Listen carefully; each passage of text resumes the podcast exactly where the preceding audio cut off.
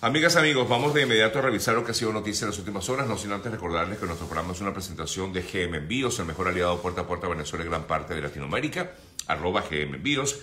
A nombre también de Jani Martínez Ward, abogada de accidentes, arroba Jani Martínez Ward, 855 dolor 55 855 365 6755 a nombre de la doctora Yesenia Iacona, especializada en temas migratorios, arroba Yesenia Iacona, 786-366-2632, su número telefónico. Y a nombre también de Oliver Suárez, que es nuestro asesor de seguros, arroba eo.ayuda, no solamente para conocer más acerca de todo lo que tiene que ver con el mundo de los seguros aquí en Estados Unidos, sino que también Oliver está especializado en áreas maneras de ahorrar, como es el caso de este maravilloso plan de retiro, entre otros, eh, así como otros seguros o planes de, seguros de vida. Toda esa información se las pueden eh, consultar directamente a Eoliver a través de su cuenta en Instagram, que es eo.ayuda, o también lo pueden hacer a través de su número telefónico, que es el 954-842-8875, 954-842-8875. Me sonrío porque aquí leo, bueno, gracias a la oposición que seguimos como estamos o estábamos en aquel 11 de abril. ¿Cuántos errores no se cometieron, sin duda alguna, desde aquel 11 de abril, desde aquel momento? bueno, desde antes, pero digamos que en aquel momento, yo recuerdo aquel 11 de abril aquí hablando, recordando que el suceso en particular, yo eh, marché como muchos otros lo hicieron, ¿no? En ese caso como ciudadano. Estaba, me acuerdo que salí de la radio me fui con mi compañera Alba Cecilia Mujica porque nosotros trabajábamos en, en Chuao y el punto de partida era lo que donde estaba el CST, ¿cómo se llamaba eso? Eh, la plaza tenía un nombre particular, si alguien me recuerda, pues yo lo, comento.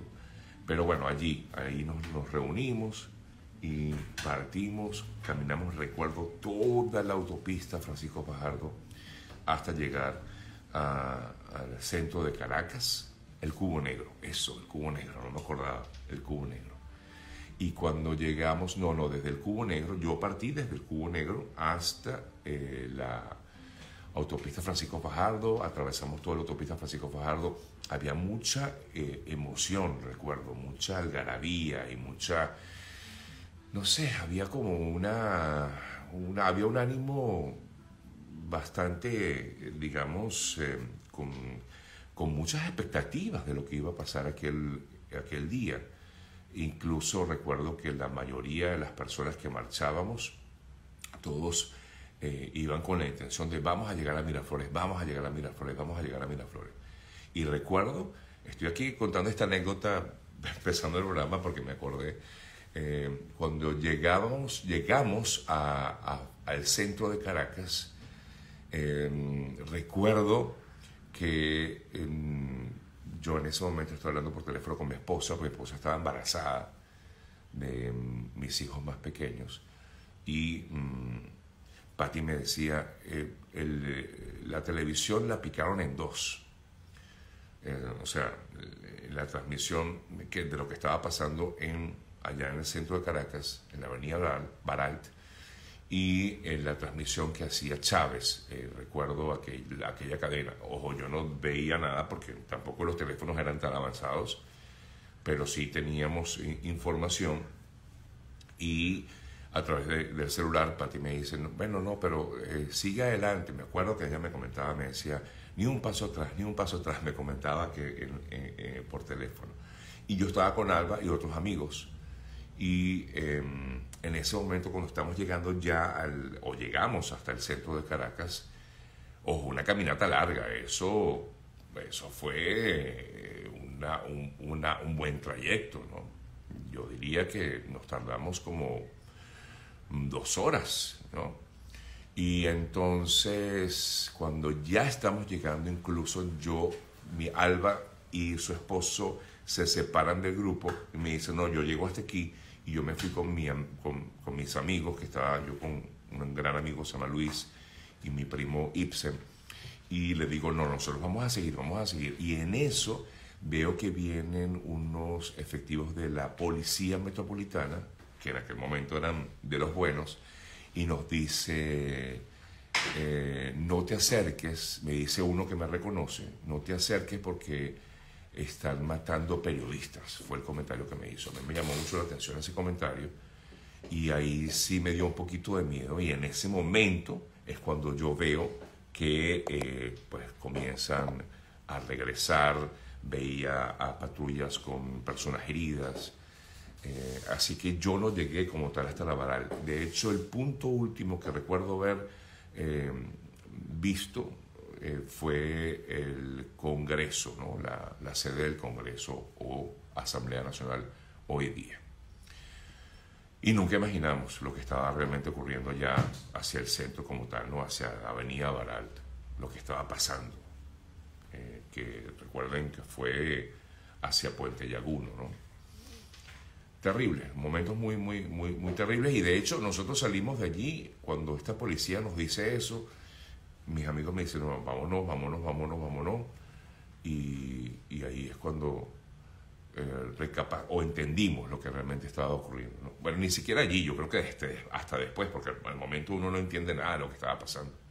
Uno no tenía eh, ni idea de lo que estaba ocurriendo. Recuerdo que para aquel momento murieron por lo menos 20 personas, si no me equivoco, la verdad es que estoy aquí tratando de, de hacer memoria porque no tengo los detalles eh, muy, muy claros para, para este momento. De pronto si hago una investigación, hago, eh, pues digo las cosas un poquito más eh, certeras, ¿no? Pero fue un, terrible momento y, días después, dos días después, de cuando pensábamos que la cosa había terminado, es decir, porque se fue Chávez y todo este cuento, después regresó, bueno, el lunes siguiente fue, porque eso fue un jueves, y el lunes siguiente fue cuando nos tocó reintegrarnos a la, a la radio, porque el viernes no fuimos a raíz de toda esta situación.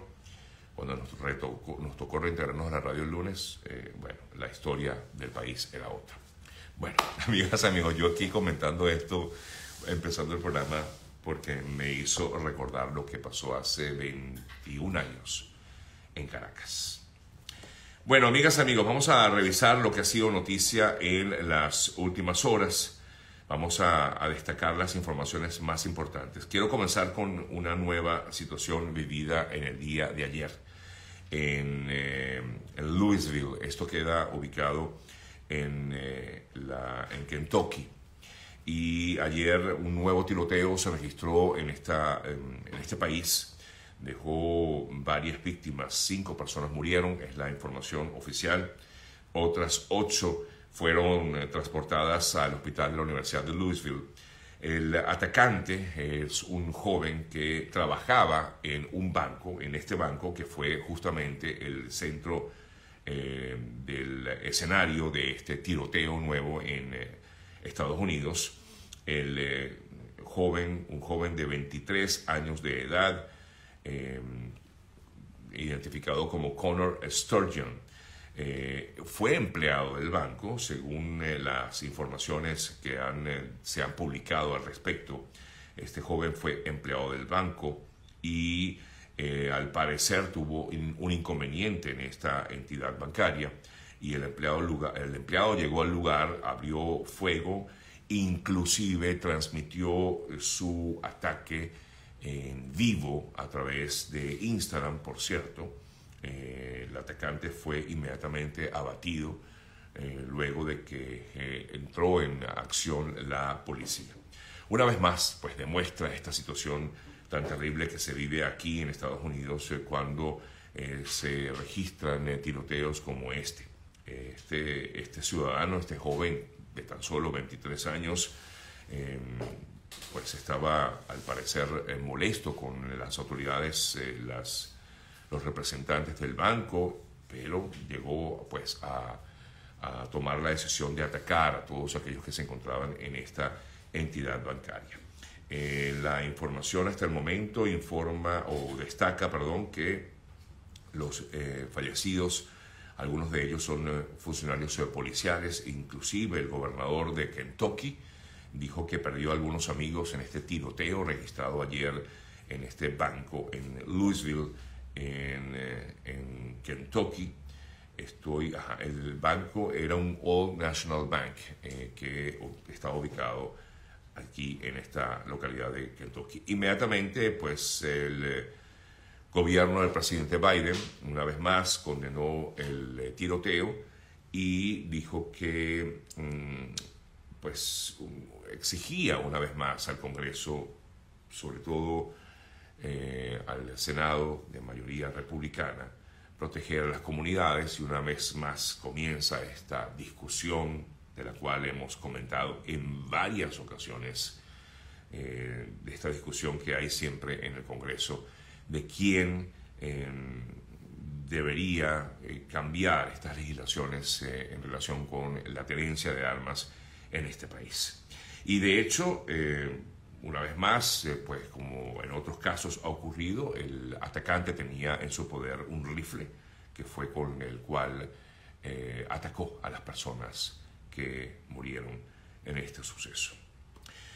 Me voy a Chile. La otra noticia destacada en el día de ayer, entre otras informaciones, eh, fue la detención de dos jóvenes venezolanos, lamentablemente son venezolanos, implicados presuntamente en el asesinato del suboficial mayor Daniel Palma. Eh, recuerden que este caso en Chile ha generado muchísima controversia, sobre todo por la, manera en que algunos medios de comunicación, y me atrevo a decirlo, han eh, llevado adelante esta, esta noticia, eh, porque pues, de alguna manera ha habido una especie de ataque a la, nacionalidad venezolana, cosa que realmente deploramos desde todo punto de vista, porque, bueno, si bien es cierto, estos ciudadanos son venezolanos, eh, pues no todos los venezolanos son así, y eso es justamente lo, las consecuencias que acarrea para quienes viven en este país y que están haciendo un buen trabajo y pues por el mal actuar de algunos se pagan todos y eso es muy, muy triste. Vámonos a los hechos. En la mañana de ayer se confirmó primero la detención de estas dos personas. Se trataría de estos jóvenes, eh, Luis Lugo y Omar Licción Garcés, eh, dos de los que supuestamente habían abordado un auto, un vehículo, desde donde dispararon contra el uniformado en la eh, ciudad de Santiago, Santiago, en Santiago Centro específicamente lo que podemos comentarles al respecto de lo que ha ocurrido eh, con, en relación con este caso. Estos dos jóvenes van a permanecer detenidos hasta que continúen, o mientras continúen las investigaciones, eh, se, les se les eh, formalizaron, mejor dicho, hicieron esta audiencia de control y están a la espera de que les formalicen los cargos si es que realmente tienen algo que ver o no con este hecho registrado hace unos días en Santiago de Chile. En la próxima audiencia o la formalización de cargos se va a realizar el próximo 13 de abril. El fiscal explicó que se les solicitó orden de detención porque eh, fueron ubicadas estas dos personas en el, en el, en el lugar del suceso, en el sitio del suceso, con varias evidencias según declaraciones de testigos, reconocimientos eh, fotográficos y de video, eh, huellas dactilares en ambos vehículos, además que habrían sido ubicados, eh, bueno, a través de una investigación que realizaran los carabineros. en tanto, uno de ellos denunció que, Garcés específicamente denunció que había sido golpeado luego de haber sido detenido en Santiago y dijo, me, detuvieron porque tenía documentos del otro joven, eh, quien agregó que él dijo que le dieron varias cachetadas eh, luego de haber sido detenido. Eh, igualmente, pues esperen que sus testimonios sean presentados como tal para el día de hoy. A la espera pues, de lo que realmente van a determinar las investigaciones. Esto no acaba aquí, además que en teoría hay otras dos personas que también están siendo buscadas por parte de los efectivos policiales en Chile y determinar si realmente estos jóvenes tuvieron o no que ver con este suceso. Lo que esperamos es que en verdad se haga una investigación real y que den con eh, el paradero de, las, de los culpables o responsables y no pues se siga eh, generando este tipo de, de, sí, de xenofobia en contra de nuestros eh, compatriotas venezolanos en Chile que están haciendo algunos, muchos, la mayoría, sin duda alguna, un buen trabajo y que por, por estos pocos, pues lamentablemente tienen, tienen que pagar a todos. Lo hemos comentado en otras ocasiones y lo volvemos a decir.